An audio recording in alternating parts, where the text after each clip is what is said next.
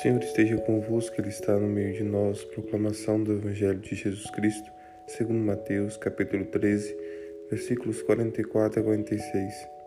Naquele tempo, disse Jesus à multidão: O reino dos céus é como um tesouro escondido no campo. Um homem encontra e o mantém escondido. Cheio de alegria, ele vai, vende todos os seus bens e compra aquele campo. O reino dos céus também é como um comprador que procura pérolas preciosas. Quando encontra uma pérola de grande valor, ele vai e vende todos os seus bens e compra aquela pérola. Palavra da salvação, glória a vós, Senhor. Meu irmão, minha irmã, graça e paz da parte de nosso Senhor Jesus Cristo. Hoje, 28 de julho, 17 semana do tempo comum. Jesus conta uma parábola sobre o reino de Deus.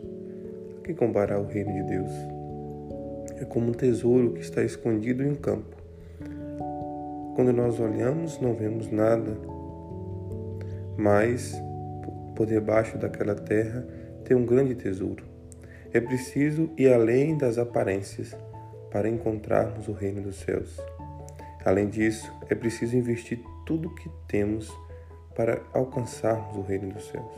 Aquele homem vende tudo o que tem porque encontrou o verdadeiro tesouro.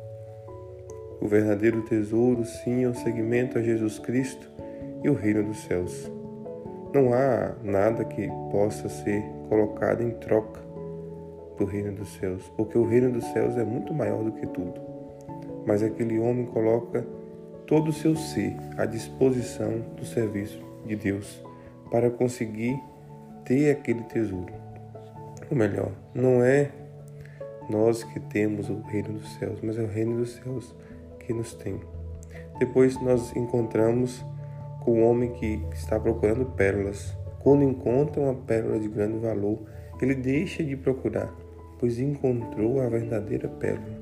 Vende tudo que tem e também quer ter aquela pérola.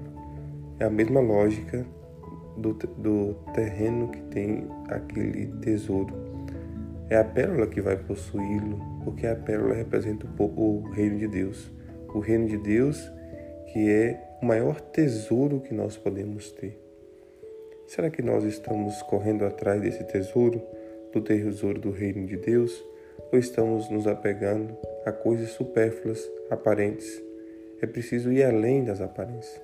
É preciso buscar o reino de Deus, que é a verdadeira riqueza, a verdadeira felicidade da nossa vida.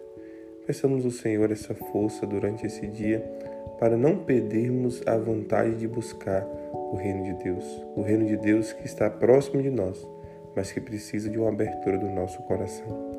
Que o Senhor nos abençoe e ilumine, Ele que é Pai, Filho e Espírito Santo. Amém.